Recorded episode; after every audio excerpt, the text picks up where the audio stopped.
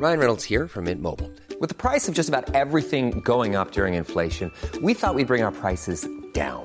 So to help us, we brought in a reverse auctioneer, which is apparently a thing. Mint Mobile unlimited premium wireless. Ready to get 30, 30, bit to get 30, bit to get 20, 20, 20, bit to get 20, 20, bit to get 15, 15, 15, 15 just 15 bucks a month. So, Give it a try at mintmobile.com slash switch. $45 upfront for three months plus taxes and fees. Promo for new customers for limited time. Unlimited more than 40 gigabytes per month. Slows. Full terms at mintmobile.com. Grand contrôle. Libre et curieux. Libre et curieux.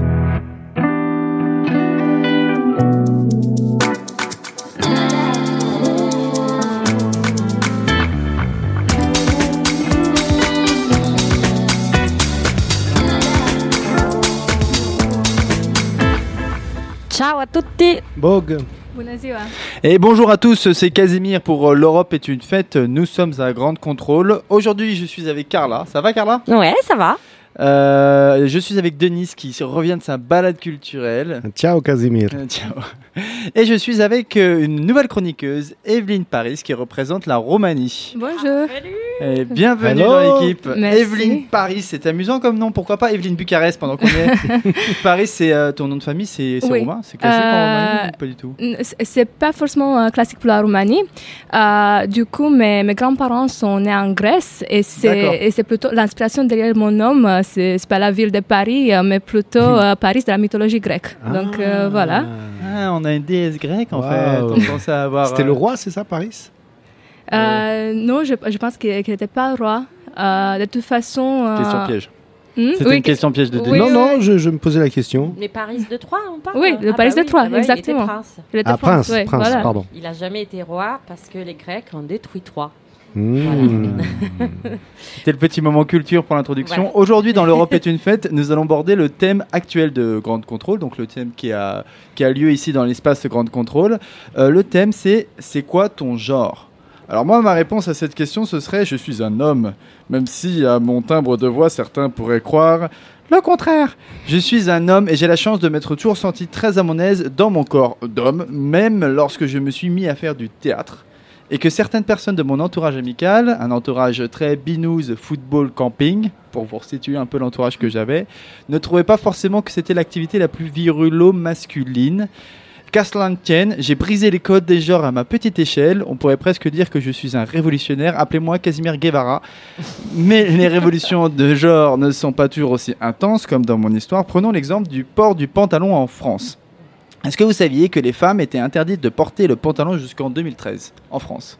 Alors, je savais pas Non. que c'était jusqu'en 2013, mais euh, Eh je oui. savais que c'était une loi. ouais. Ouais, la loi qui datait de 1800 et qui interdisait le travestissement des femmes, je cite, a été levée le 31 janvier 2013. Avant cela, les femmes porteuses de pantalons étaient hors la loi. Alors, sauf celles qui possédaient une permission de travestissement, ça existait, oui, une permission de travestissement. Ce permis était délivré à l'époque pour des problèmes de santé ou pour des femmes qui avaient besoin de monter à cheval. Hmm. Est-ce que toutes les femmes que j'ai rencontrées dans ma vie avant le 31 janvier 2013 étaient des cavalières ou des malades? Je ne crois pas, pourtant elles avaient des pantalons. Ah non, on veut pas de détails. Cette anecdote illustre bien tout le travail qu'il reste à accomplir en France sur la question du genre. On va partir en Italie. Donc avec toi, euh, Carla, pour euh, voir si là-bas les, femmes portent des pantalons légalement ou si les hommes portent des soutiens-gorge s'ils en ont envie. Denis, tu voulais dire quelque chose oui, j'ai une question. J'ai vu une pièce de théâtre hier et euh, ce sont trois femmes et l'un des rôles est joué par un homme. Est-ce que toi, Oui. tu pourrais faire ça? Oui. Ouais. Oui, pas de problème. Ah, je te verrais bien en robe et tout ça. Non, mais oh, oh, oh, ah bah il était comme ça. Ah bah tu dis oui, après tu dis non. Non mais merci Denis, on va écouter tout de suite la chronique de Carla. Euh, justement, parce qu'on parlait de théâtre, Mhm. hier, je suis allée au théâtre voir euh, un collègue italien Mhm. à moi qui s'appelle Giuliano Scarpinato. C'est un metteur en scène très talentueux euh, qui a été invité par le théâtre de la ville de Paris avec sa pièce pour la jeunesse. La pièce pour la jeunesse s'appelle Fafafine. Je vous expliquerai plus tard pourquoi ça s'appelle comme ça. Mais la Fafafine. particularité de cette pièce, Mhm. c'est que c'est une pièce justement qui parle de la question de- du genre. Alors, moi, je vous préviens, c'est vraiment un mot, je sais pas vraiment pas Ah prononcer. si si, c'est très bien. Je le prononce bien Oui, non, parfait. Parce que vraiment, c'est compliqué. Donc, alors, la pièce, elle s'appelle Fafafine. Mhm. Euh, parce que euh, il y a une île euh, à Samoa euh, où les Fafafines sont en fait les, euh, les citoyens du troisième sexe, on va dire, de- qui est reconnu.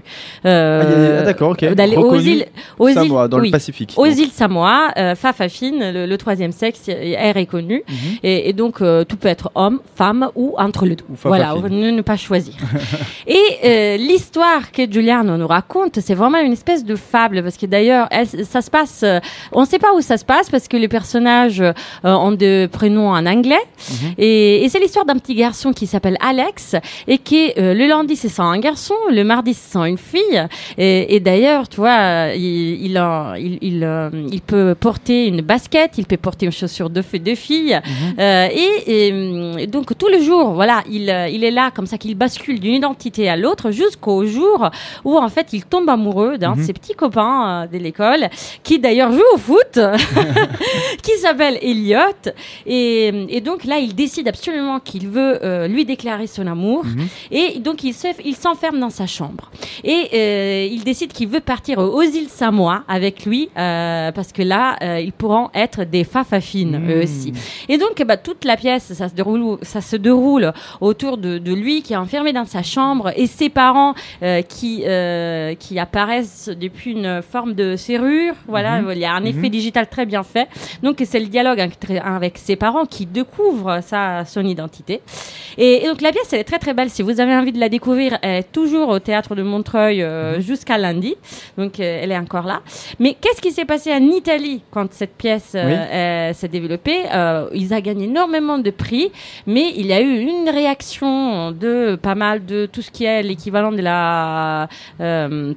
Euh, euh, famille pour tous, comment vous appelez ça en France Euh, le mariage pour tous. le mariage Manif pour, pour tous. tous, euh, fa- Ouais, manif manif. pour tous, family pour tous, l'équivalent en, en Italie. Tous les partis des extrêmes droites, ils ont fait une grande pétition Mhm. pour éviter que ces spectacles soient diffusés près de l'école parce qu'ils disaient que c'était, ils ont vraiment dé- Ah, c'est un déclaré spectacle ça. interdit en Italie Euh, ben, ils, ont, ils, ont, ils ont vraiment ils ont fait une pétition avec 100 000 signatures Wow. pour l'interdire. Euh, ils l'ont appelé le spectacle des horreurs, alors que Amnesty International lui a donné son soutien. Donc euh, voilà, tu vois. Et L'histoire moi, d'un je- petit enfant, c'est le spectacle des horreurs. voilà, c'est le spectacle de des horreurs. Et là aussi, tu vois, j'ai envie de poser la question euh, comment c'est possible que ça, c'est un spectacle, c'était tellement poétique, tellement beau, c'était le spectacle des horreurs. Et quand j'étais petite, moi, que j'ai regardé la télé euh, et j'avais 9 ans, à la télé, il passait tout le temps de femmes euh, dans des tenues vraiment hyper provocantes. La femme, elle était complètement euh, utilisée pour vendre des labières, du cortison, de trucs, de- de- des femmes à poil, elles étaient utilisées pour vendre tout. Et ben ça, c'était pas immoral. Et voilà toutes les, toutes les, les- les choses qui a fait sur mon, ma Mhm. développement de, de jeune fille. Tu vois, c'était, il y a personne qui m'a protégée de ça. Non, il y a personne qui a fait une pétition pour éviter cette, euh, euh, ces genres de publicité. Donc bon, ils ont fait une grosse pétition. Ils se sont vraiment très très mis en perdu, colère. Mais ils sont perdus parce que bon, ça, il Ah a quand même Julian, il a combattu pendant 4 ans pour ce spectacle. Ah oui. Et d'ailleurs, bon voilà, c'est là, à ce moment-là, qui est, en tout cas, la France, il l'a invité, Mm. et voilà, pour continuer à le soutenir aussi. Donc voilà, ça, ça donne un peu une, euh, tu vois, le thermomètre de ce que c'est, voilà, essayer de parler de la question du genre à des petits enfants. euh, voilà, en Italie, c'est pas trop bien vu. Voilà, il faut Rappelle-nous le nom vraiment. de la pièce, c'est Fafafine Il s'appelle Fafafine de Giuliano Scarpinato. Et l'acteur italien qui joue le, le rôle, parce que c'est c'est un seul en scène, il, fait le grand effort de, il a fait le grand effort de réapprendre tout le texte en français. Donc le spectacle, il sera, il n'est pas sous-titré. Euh, le- L'acteur italien, il joue en français. C'est vraiment, Wow, c'est vraiment très très, Ouais. Oui, Denis Et il, il tombe amoureux d'un petit garçon qui s'appelle Elliot, c'est ça Oui, Et c'est ça. lui- il lui déclare sa flamme, non Oui, c'est ça. D'accord. Pourquoi Bah oui, oui, c'est l'histoire du film. Peter Elliot et le dragon, donc déclarer sa flamme, mais je. je- Ah. Ah, les, les références des Denis. Bah, Disney Ah, bah non, j'ai pas vu. j'ai Moi, pas vu les. Ah oui, ça y est, ça y est, Bah. l'histoire du dragon et Bah d'Eliot. oui, Peter Elliot et le dragon. Oui, oui. Et, euh, et donc, tu avais une musique à nous faire écouter. Oui, aussi. et avant juste de faire écouter cette Oui. musique, tu vois, je voulais vous parler juste justement parce qu'on va écouter Farinelli, Lascia Mhm. che io pianga, parce que je vous les avais déjà fait écouter une fois. Mais ça, on va la réécouter parce que Farinelli, c'était un des monsieur, des chanteurs qui était castré. Mhm. Euh, Oui. Parce qu'à l'époque, euh, on, avait cet usage de castrer le, le- le garçon parce que les femmes ne pouvaient pas chanter dans les églises. Donc voilà, pour faire chanter, avoir euh, deux euh, voix aiguë, de, soprano, euh, euh, on, on f- on pouvait castrer des, des jeunes garçons. Et donc là, apparemment, j'ai trouvé un article, je ne sais pas si c'est vrai, comme quoi ça se trouve peut-être Farinelli, c'était pas un homme castré, Oh. mais c'était une femme. Depuis En fait, début. ils ont retrouvé le cadavre. Ils ont découvert qu'il avait une maladie qui est pratiquement hyper rarissime chez les hommes, qui est la forme de son bassin. C'était typiquement celle d'une femme et qui est peut-être son père, parce qu'il voulait absolument lui faire faire une carrière de chanteuse à sa fille et voulait se faire du fric. Il a fait passer par un casse-toi. C'est le gendre, dans le transgendre du transgendre. Alors, j'adore cette histoire. Là, on va écouter, pas écouter Farinelli parce que Farinelli il chantait en 1700, donc euh, malheureusement on n'a pas d'enregistrement. Mhm. C'est un extrait de la, du, de la bande sonore du film qui a été sorti dans les années 90, Mhm. Farinelli. Et il faut savoir que pour créer la voix de Farinelli, ils ont fait une voix de synthèse en mixant la voix d'un homme avec la voix d'une femme. Oh. Et je trouve ça vraiment un magnifique résumé de notre thème Bah, d'aujourd'hui. écoute, on écoute tout de suite la musique de Far- Farinelli. Oui, Je dis ça. pas de bêtises. Ça vient, voilà.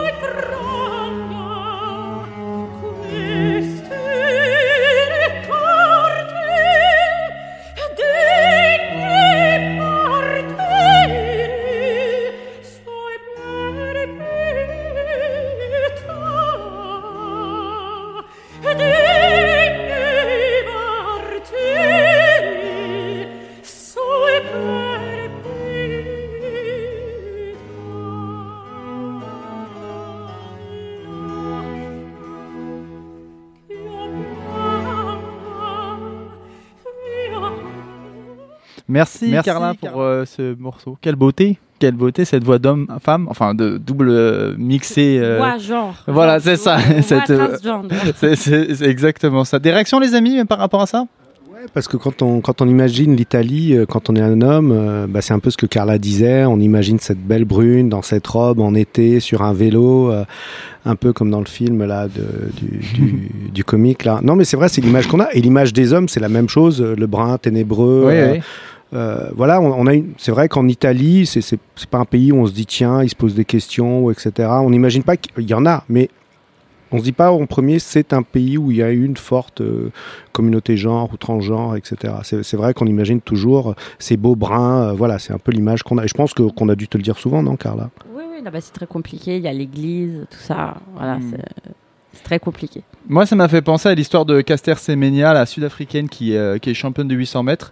Parce qu'elle, elle a pas elle a pas caché. euh, en fait, c'est une, euh, une coureuse de 100 mètres qui est la meilleure du monde et qui a, qui a, je crois, euh, euh, je crois qu'elle a, je sais plus ce qu'elle a comme euh, spécificité. Ouais, elle a une particularité génétique, mais C'est bon, ça, elle a une euh, spécificité génétique, euh, donc elle a beaucoup plus d'hormones masculins que la plupart des athlètes, et donc elle est beaucoup plus forte que tout le monde. Et, euh, et euh, elle est remise en question aujourd'hui, elle est interdite de participer aux compétitions à, cause à cause de ça. Bah, c'est c'est incroyable, c'est ce qu'on parlait durant la pub, parce Mhm. que le, le, le nageur. le- Il y a pas de euh, pub. la, la chanson. D'abord la pub, euh, Farinelli. la pub pour Citroën notamment.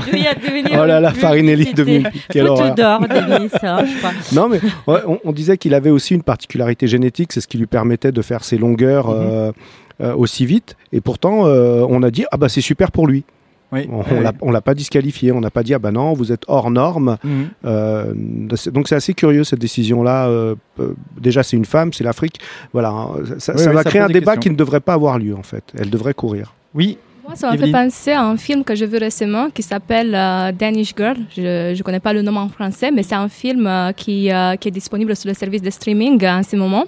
Et donc, euh, ça retrace l'histoire d'un d'un artiste peintre qui, danois qui était le premier à, à avoir euh, une opération euh, de changement de, de genre. De, euh, qui est le premier, que- oui, la, la première euh, personne euh, oui, enregistrée dans, dans l'histoire comme, étant- euh, comme étant transgenre. Donc, euh, c'est c'est l'histoire de Einar euh, Wagner. Oui, oui. ben, j'ai- on m'a conseillé de le voir aussi ce film. Alors on va aller le voir, il bien. Il est, un, il est un film très très bien. Donc euh, je le conseille. ouais. Avec Eddie Redmayne. Redmayne. Exactement, c'est Ouais. ça. C'est bien ça. Peut-être que ça vous dit rien, mais il est très connu. Et euh, c'est un film de Tom Hooper. Euh, bah écoute, on va t'écouter, Evelyne, pour partir en Roumanie avec toi. Et tu vas nous Ouais, raconter un petit peu euh, le, le genre en Roumanie, comment tu l'as abordé.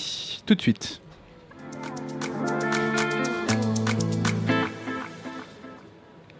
Alors, pour commencer, je voudrais souligner que le sujet que nous abordons aujourd'hui est très important, surtout dans le contexte où des pays, euh, bien comme la Roumanie, Mhm. ont commencé à se poser la question de renforcement de, de la question du genre dans l'éducation nationale. Mhm. Donc, euh, aujourd'hui, j'ai décidé de vous parler d'un aspect plutôt linguistique. euh, parce que je pense que la morphologie des langues est très parlante de notre rapport au monde, mais aussi du particularisme de chaque culture et civilisation. Donc, il s'agit d'une spécificité de la langue roumaine par rapport aux langues d'origine romane, c'est l'existence du genre neutre. Ça existe. Oui, ça Le existe en roumain. D'accord, ok. Oui, donc, euh, euh, comme vous voyez, c'est un, aspect insolite de la morphologie euh, de la langue roumaine, Mhm. car il s'agit d'une classe de substantifs tout à fait étonnante d'un point, de vue point de vue logique. Donc en quoi ça consiste le genre neutre en Roumanie? Donc, pour vous donner un exemple concret, un substantif est neutre quand au singulier il est masculin, mais au pluriel il devient féminin. donc, euh, euh, ça change de genre. Prenons l'exemple du mot train. En parlant d'un train, on parle d'un objet euh, inanimé masculin. Cependant, cependant, dès qu'on parle de deux, trois ou plusieurs trains, ces, ces objets deviennent féminins. Waouh Et ça marche pour tous les objets, ça? Non, non, c'est euh, Ah. il y a juste une catégorie. Euh, les autres genres existent aussi. Donc euh, il y a les objets, les, les substantifs féminins, Uh-huh. les substantifs masculins qui gardent leur genre au singulier et au pluriel. Mais il y a juste une catégorie, quelques quelques mots qui changent de genre Comme entre train, le il y a quoi singulier. comme exemple Il y a par exemple le mot chaise. Par exemple, une chaise, du coup, une chaise au singulier en roumain, c'est masculin, donc Uh-huh. c'est c'est pas comme en français. Et au pluriel, deux, deux chaises, trois ou plusieurs chaises, c'est féminin. féminin. Donc tu passes du pluriel et tu changes en plus de, euh, bah, De de, genre. de genre, ouais, du coup. Exactement. C'est énorme ça. Et euh, comment ça s'explique ça, euh, le, le genre neutre en romain? Enfin, comment, comment, pourquoi ça existe Mm. en fait en gros? A- Alors, connu par la plupart des langues indo-européennes, le neutre a disparu des, des langues romanes occidentales. Euh, en effet, il est considéré que dans les langues dont les racines sont latines, seule la langue roumaine a conservé le genre neutre. En tant que catégorie grammaticale cohérente et productive, le neutre étant une marque de la tendance à remodeler le genre grammatical pour accroître peut-être la correspondance avec le genre naturel. À titre de comparaison, il est intéressant à noter que dans la langue française contemporaine, on retrouve aussi trois substantifs qui au singulier euh, s'accordent masculin et au pluriel s'accordent féminin. Il s'agit donc de... ah, Est-ce que vous savez quels sont les substantifs? Euh, D'abord. ah, les substantifs que- français? En français, il y en a trois. Oui, amour. Ouais. Il y en a encore deux. Bah, tout de suite, un Carla. Oui, amour, je sais. Ouais, oui, moi, je amour, sais. Ça, ça, je sais. Les autres Moi, j'ai les réponses, donc euh, je, vais, je vais pas les donner. Ah, aucune idée. Aucune idée Allez. Donc, Ah, bon, on donne la réponse. Oui, donc c'est amour, délice et orgue. Orgue. Oui, Orgue. oui, exactement. Donc, euh, pour revenir euh, au cas de la langue roumaine et pour répondre à ta question, les origines d'un genre neutre ne sont pas complètement et définitivement élucidées par les linguistes. Mhm. Il peut s'agir euh, d'une persistance de neutre provenant du latin, d'une euh, in- influence de langue slave Mhm. ou bien d'une invention propre à la langue roumaine.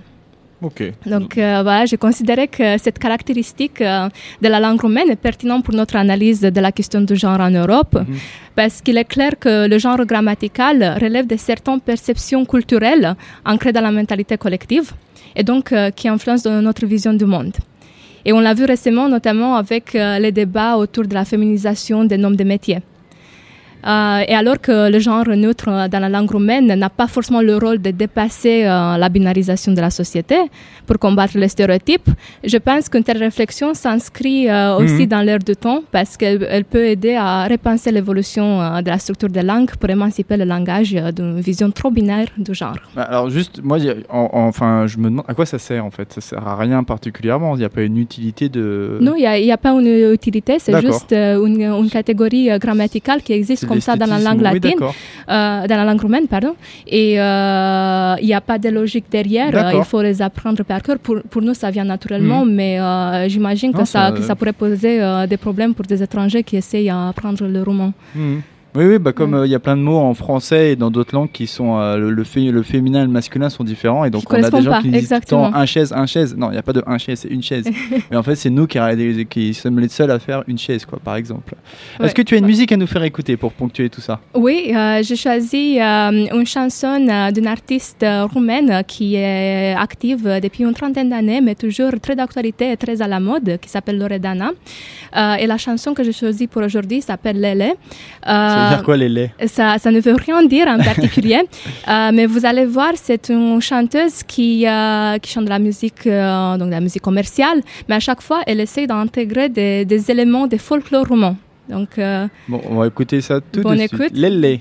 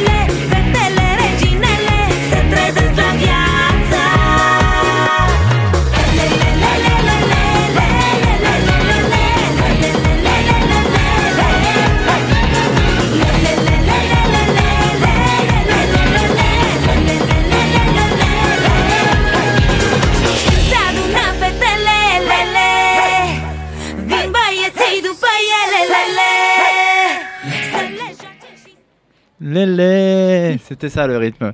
Euh, merci pour euh, cette chronique. Euh, on a parlé tout de suite de l'anglais. En anglais, on dit it. Oui, justement, on donnait l'exemple d'autres langues. Donc, en anglais, euh, il n'y a pas de genre. Mm. C'est, euh, on dirait que c'est plutôt la différence entre les objets animés et inanimés, mais même comme computer. ça, oui, même, même, même comme ça, on peut pas, euh, pour des objets, euh, Mhm. même pour des animaux, euh, dog, cat, voilà, on peut pas trouver un genre Bah, féminin le dog, euh, le dog, c'est un garçon quand même, non?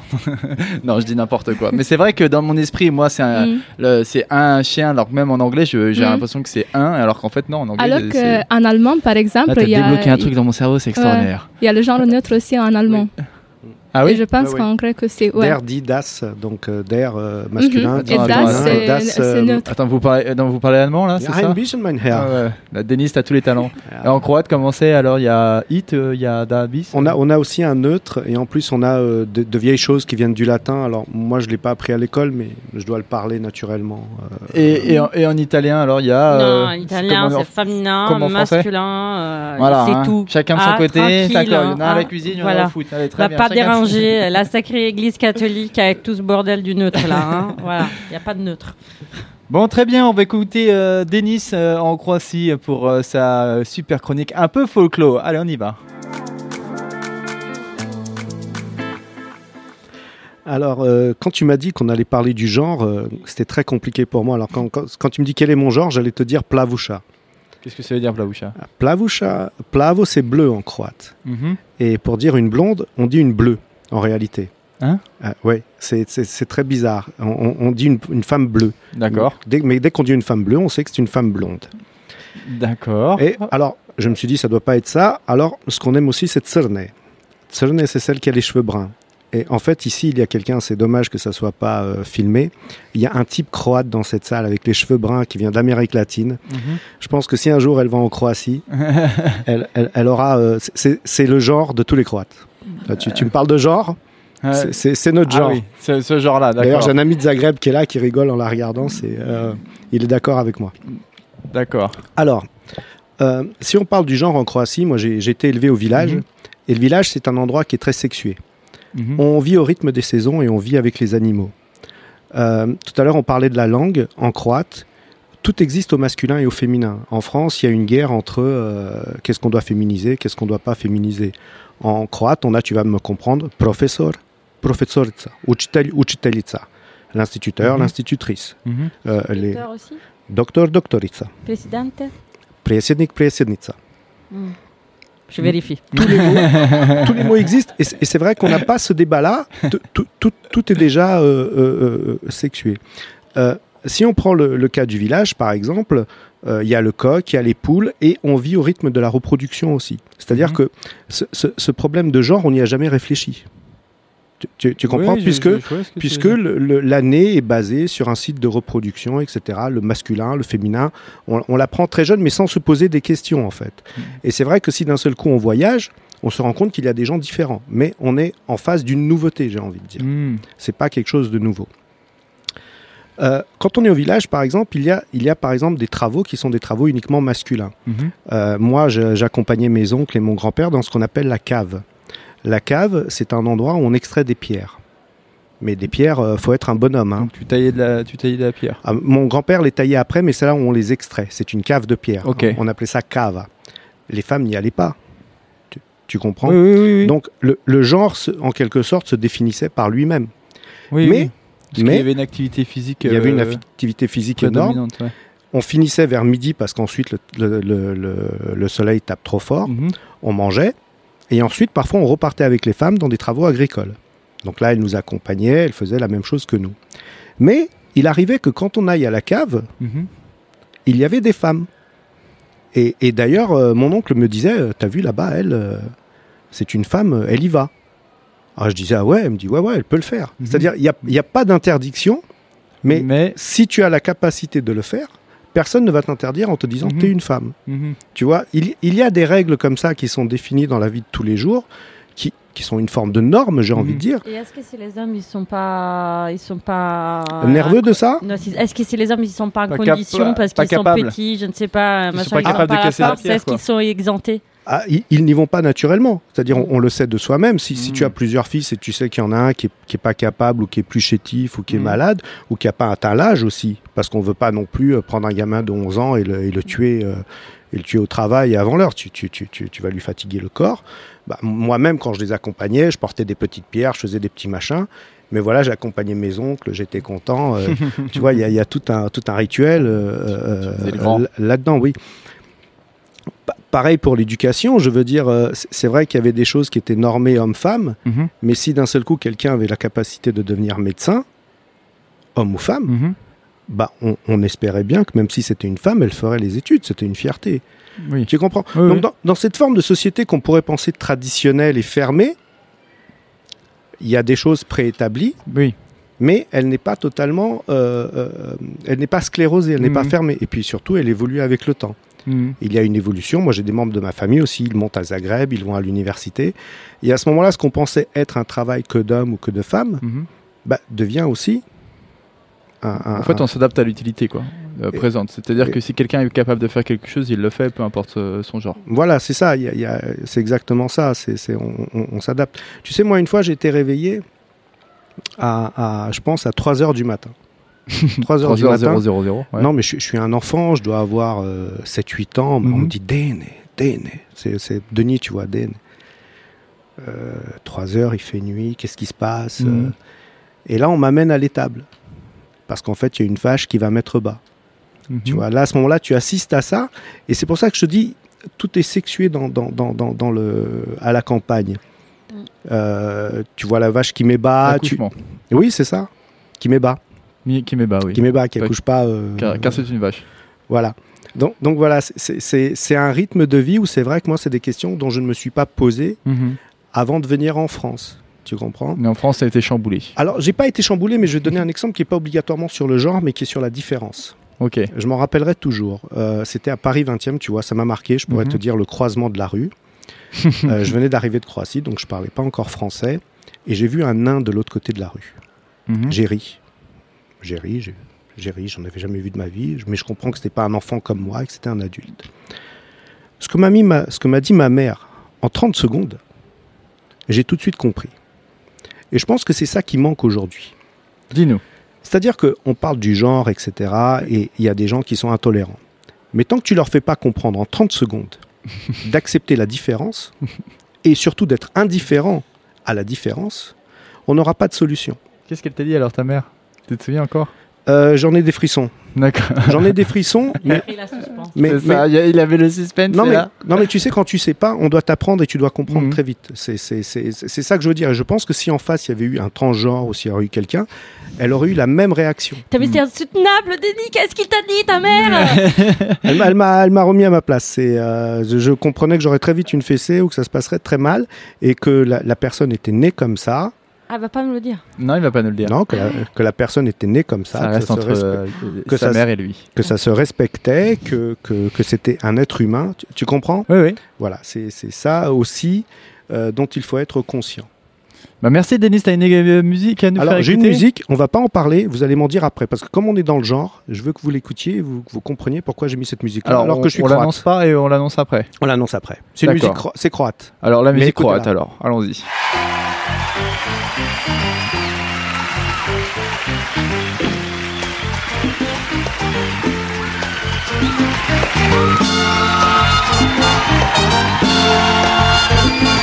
Thank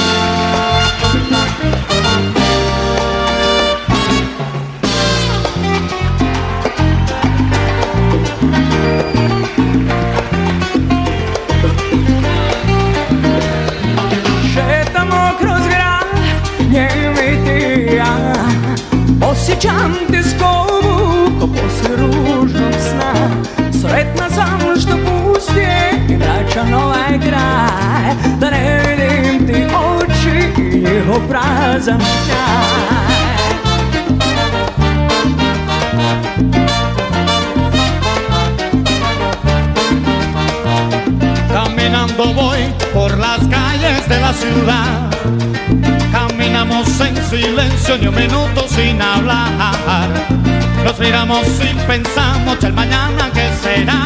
Si tú no estás, si tú no estás, yo no sé lo que pasará. Na, na, na,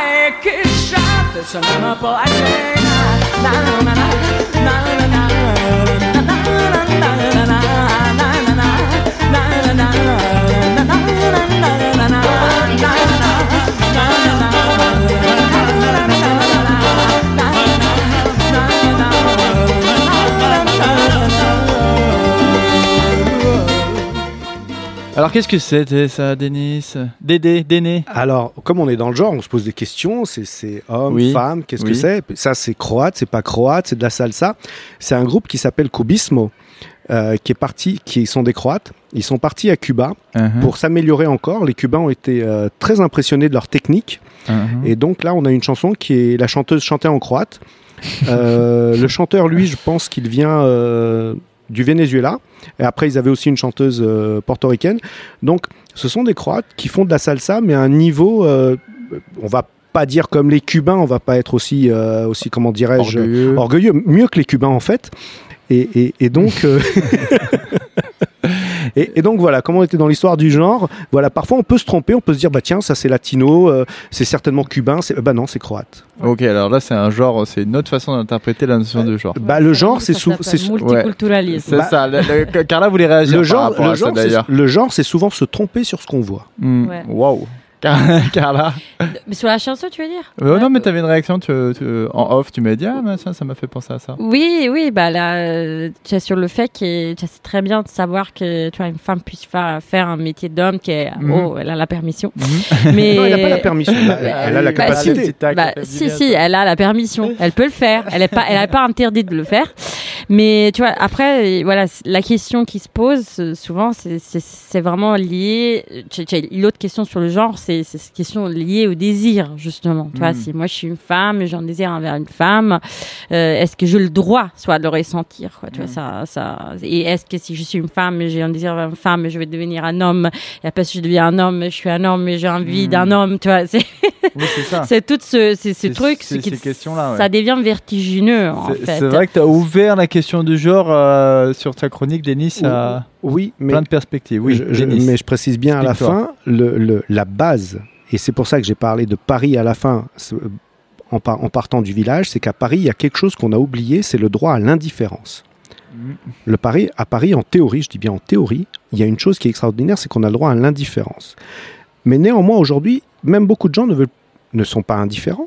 Et beaucoup de gens, moi, ce que je, ce que je veux quand je marche dans les, dans les rues de Paris, c'est qu'on soit indifférent à moi. Quoi que je fasse. Mhm. Tu, tu- tu- tu- comprends? Et il, il est là de droit. Moi, j'avais une amie sénégalaise qui me disait Mon rêve, c'était de descendre les Champs-Élysées en mini-jupe avec une cigarette. C'est-à-dire, personne ne me voit. Une parmi tant d'autres. Tu comprends? Pas pour Ouais. qu'on se dise Ah, elle fume, comme on dirait chez elle. Tu comprends? C'était ça. Elle me disait Moi, je pouvais pas chez moi parce qu'un membre de ma famille m'aurait vu ou quelqu'un. Tu comprends? C'est-à-dire être, être invisible.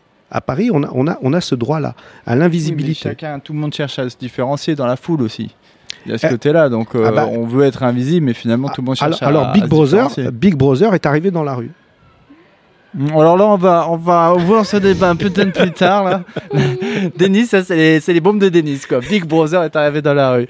Euh, Evelyne, tu avais une réaction euh, à nous faire Euh, partager? Oui, je, je voulais dire juste euh, que cette histoire euh, du village, des rôles euh, euh, différenciés pour chacun, ça, ça peut très bien nous montrer le fait que même euh, dans, dans des sociétés euh, plus traditionnelles où il y a, euh, où où il y a cette, cette différence entre le rôle masculin et le rôle féminin, ça ne veut pas forcément dire qu'il y a du sexisme ou qu'il y a une exclusion, par exemple, pas de des femmes. blocage, Pas non, du tout, non. exactement.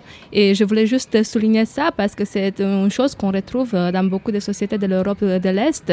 Et d'ailleurs, euh, dans, dans la période de la guerre froide, en, en Europe de l'Est, euh, le statut des femmes était meilleur que. On, on a une présidente en Croatie. euh, on attend Ah oui, toujours la présidente française. Oui, bah, ça va. Bon, maintenant on va faire le jeu pour euh, ponctuer notre émission. Euh, alors, euh, le jeu du jour, c'est un quiz. Alors, il y a des questions qui sont un peu sur les différences entre les hommes et les femmes. Donc, Mm. on sait un peu de la question du genre, mais euh, vous- il y a différentes Ouais, questions. vas-y, je suis prêt. Alors, savez-vous dans quel pays l'écart euh, de salaire est le plus faible en Europe entre les femmes et les hommes? Norvège. Suède. Alors, j'ai des propositions. Ah, Belgique, peut-être. vous pouvez- Alors, Ah, attends, les alors, propositions, ok. euh, j'ai des propositions. Alors euh, là, j'entendais quoi? Des Islandes, des Norvèges, Belgique. Alors les propositions, il n'y en a aucune. attends, le plus d'écart entre hommes et femmes? Donc, le plus faible. Le ah, le plus, plus faible. Ah oui, le plus Donc faible. le moins. Ouais, tu poses des Ouais, questions ouais. bizarrement. Oui. hein. Alors c'est l'Italie, c'est l'Allemagne, c'est l'Estonie ou c'est la France? Estonie. Ah, c'est l'Italie. L'Allemagne. Eh ben, C'est l'Italie. Ah, ah bon? C'est l'Italie, oui, euh, écart de 5,3%. Alors, ce qui précise, c'est que euh, il faut encore que l'on accepte que les femmes travaillent, parce qu'en fait, c'est les femmes qui travaillent. Pour- pour euh, celles qui travaillent. pour celles qui Mm. travaillent, l'écart est faible. Euh, après, il y a les- on n'accepte pas toujours que les femmes travaillent. Enfin, tu peux nous. Bah, c'est pas qu'on l'accepte pas, toutes les femmes travaillent, mais toi, culturellement, euh, c'est très, c'est très vu Oui, c'est ça. qu'une femme peut rester à la maison. Quoi. Et euh, l'autre info que j'avais- c'est que le, le plus mauvais élève entre les écarts de salaire entre les hommes et les femmes, c'est l'Estonie, avec un écart de 25% entre les salaires entre les hommes et les femmes. Et encore, c'est une moyenne. Et donc, pourtant, le président est une présidente dans ce pays. Ah. Donc euh, la Croatie a une présidente. hein. Et qu'elle se mette au travail alors Ah ouais. non, non, mais c'est très bien. Deuxième question. Savez-vous dans quel pays d'Europe la journée euh, de la femme, donc c'est le 8 mars, est un jour férié? Est-ce que vous savez euh, des propositions J'ai des propositions. Dans quel pays Oui. euh, 8 mars En Roumanie déjà. En Roumanie, c'est. Ouais, ah bah je un l'avais pas celui-là. Oui, c'est un jour férié. Oui, oui, bon bah voilà, hein, ça rajoute un pays en plus. et on sait bien que c'est la journée des femmes. Et euh, du coup, il y a des grandes célébrations à cette occasion. Ouais. C'est un jour férié pour tout le monde. Oui, oui, exactement. Alors, mes propositions, je vais aller jusqu'au bout et il faudra que tu nous en reparles. Juste, je finis avec ça. Euh, J'ai l'Espagne, la Russie, la Slovaquie, la Macédoine, la France et la Roumanie. Je l'ai rajouté celui-là. La Roumanie Euh, tu Déjà. peux répéter Alors, l'Espagne, la. Russie, la Slovaquie, Macédoine, la France. L'Espagne La, La Slovaquie la Russie, oui. L'Espagne, non. C'est la Russie et Macédoine. Ah ouais. Ah. Mhm. Alors en Russie, euh, l'info c'est que c'est lié euh, en 1921, euh, Lénine qui a célébré les femmes qui avaient manifesté à Saint-Pétersbourg en fait euh, pour la révolution russe. C'était le début de la révolution russe en 1917 si je dis pas de bêtises. Et euh, l'autre info que j'ai c'est qu'en Macédoine c'était un jour férié mais que pour les femmes. ça c'est ça c'est drôle. Ah, c'est pas mal. Et euh, depuis, est-ce que tu sais depuis quand le, le jour est férié en Roumanie et pour quelle raison euh, la Euh, journée de la femme? Je suis pas sûre euh, depuis quand. Euh, mais je sais que c'est la journée de la femme parce que c'est la journée internationale de la femme. Oui, mais Ouais, euh, c'est la il n'y a journée pas une mondiale. raison particulière qui journée fait qu'en Roumanie c'est de un la jour férié. droits de la femme Oui, oui, mais euh, le, nom euh, générique, c'est Oui. la journée de Non, la non, femme. non. Mais bien sûr, nous, oui, Ah, oui, on ah, parle, ah. oui, on parle non, des, non, des non, droits de la non, femme. non, non, Non, mais t'as ra- non, mais t'as non, raison. c'est pas le nom en général. C'est que vu qu'on n'a jamais le temps dans ce monde, on dit c'est la journée de la femme comme c'est la journée de la fleur. Mais même, Mais c'est la journée des droits de la femme pour rappeler les femmes qui sont mortes à l'usine. Euh, nanani, oui, nanana. oui, je ne voilà, t'ai pas contredit. Non, non, je t'ai Ouais. pas contredit, mais euh, même euh, pour la journée de l'enfant, on dit la journée de l'enfant, mais du coup, c'est la journée des droits de l'enfant. Ouais, ouais, mais il faut le rappeler surtout parce Et que même pour la journée de, de diabète, si tu veux pas être comme ça, Le c'est la journée de la oui. lutte contre le Eh ben, la, diabète. la journée de la femme, ça devient tout de suite un truc, c'est comme la fête des mères, Mm. quoi. C'est pas la journée des droits de les mères, quoi. Ah, demain c'est la journée des droits des mères, oui. Ouais, voilà. C'est vrai, c'est vrai, ça c'est vrai. Non mais c'est une formule. C'est vrai qu'il faut rappeler que c'est la journée des droits de la femme le, le 8 mars, mais la formule c'est de dire que c'est la journée de la femme en règle Ouais. générale. Oui, Ouais. alors Donc, du pourquoi coup, j'ai- j'ai pas trouvé euh, la première euh, date euh, à laquelle ça a été fait en Roumanie, mais apparemment, cette journée a été officialisée en 1977 à travers une résolution de l'Assemblée générale de l'ONU. Donc euh, Ah, voilà. c'est l'ONU qui vous oui, l'a c'est- imposé c'est l'ONU qui, qui l'a reconnu, qui l'a pas imposé, qui l'a reconnu. bah, tu nous expliqueras un peu Et plus voilà. la prochaine fois euh, pourquoi c'est férié en Roumanie Ouais. exactement, et ce qui s'est passé, et qui a voté ça et pourquoi vous l'avez voté. Euh, de prochaines questions. Dans quel pays, alors ça c'est plus sur les genres, dans quel pays un homme a accouché d'un enfant? États-Unis. Alors j'ai des propositions. On reste en Europe, euh, Ah. Denis, pour le moment. Ah oui. Le- L'Europe est une fête. hein. Alors les propositions, c'est en Bulgarie, en Irlande, au Luxembourg ou en Allemagne? Irlande. Irlande. À votre avis, l'Irlande? Non. Ah non, l'Irlande. Irlande. ouais. Euh, ils ont- Allemagne. ils ont, léga- ils ont légalisé, l'avortement euh, Ouais, assez pas récemment. longtemps. ouais. Alors la question, c'est dans quel pays un homme a accouché d'un enfant? En Bulgarie, en Irlande, au Luxembourg, Au ou en Allemagne? Non, Allemagne? Non. C'est en Allemagne. En Allemagne, en 2013, alors né femme, un transsexuel allemand qui avait conservé son utérus et ses ovaires a donné naissance à un garçon. Donc en fait, il a pris des- un traitement hormonal qui lui a fait développer sa pilosité et perdre sa poitrine, mais euh, il avait conservé son appareil de reproduction féminin. Et donc, il a eu des enfants. Dernière question. Dans quel pays, à partir de juin 2020, les petits garçons n'auront plus le droit de jouer aux petites voitures et les filles n'auront plus le droit de jouer aux poupées pour ne pas influencer la découverte de leur genre? C'est quoi les propositions? Alors, première possibilité, la Croatie de Denis. Deuxième possibilité, l'Italie de Carla. Troisième possibilité, euh, c'est la Roumanie d'Evelyne. Et la quatrième possibilité, c'est que j'ai totalement inventé cette question. Oui, c'est clair que voilà. Ah oui, oui, voilà, c'est exactement totalement inventé. Même- Rassurez-vous, on Même n'en si est après pas la encore chronique là. de, de Denis, j'aurais dit. Merci à tous pour cette émission. Merci Carla, merci Denis et merci Evelyne. Euh, merci Grande Contrôle d'accueillir l'émission. Merci Mathilde, merci Mafé et euh, merci Anthony à la réalisation aujourd'hui. Euh, vous pouvez nous retrouver l'émission sur iTunes, Deezer, Facebook et et même en vidéo. Vous pouvez voir que- comment on est habillé aujourd'hui. Euh, Il y a SoundCloud aussi, et il y a même sur le site de Grande Contrôle, mais ça c'est complètement fou. On va se dire au revoir comme d'habitude dans toutes les langues à 3. 1, 2, 3. Ciao, belle.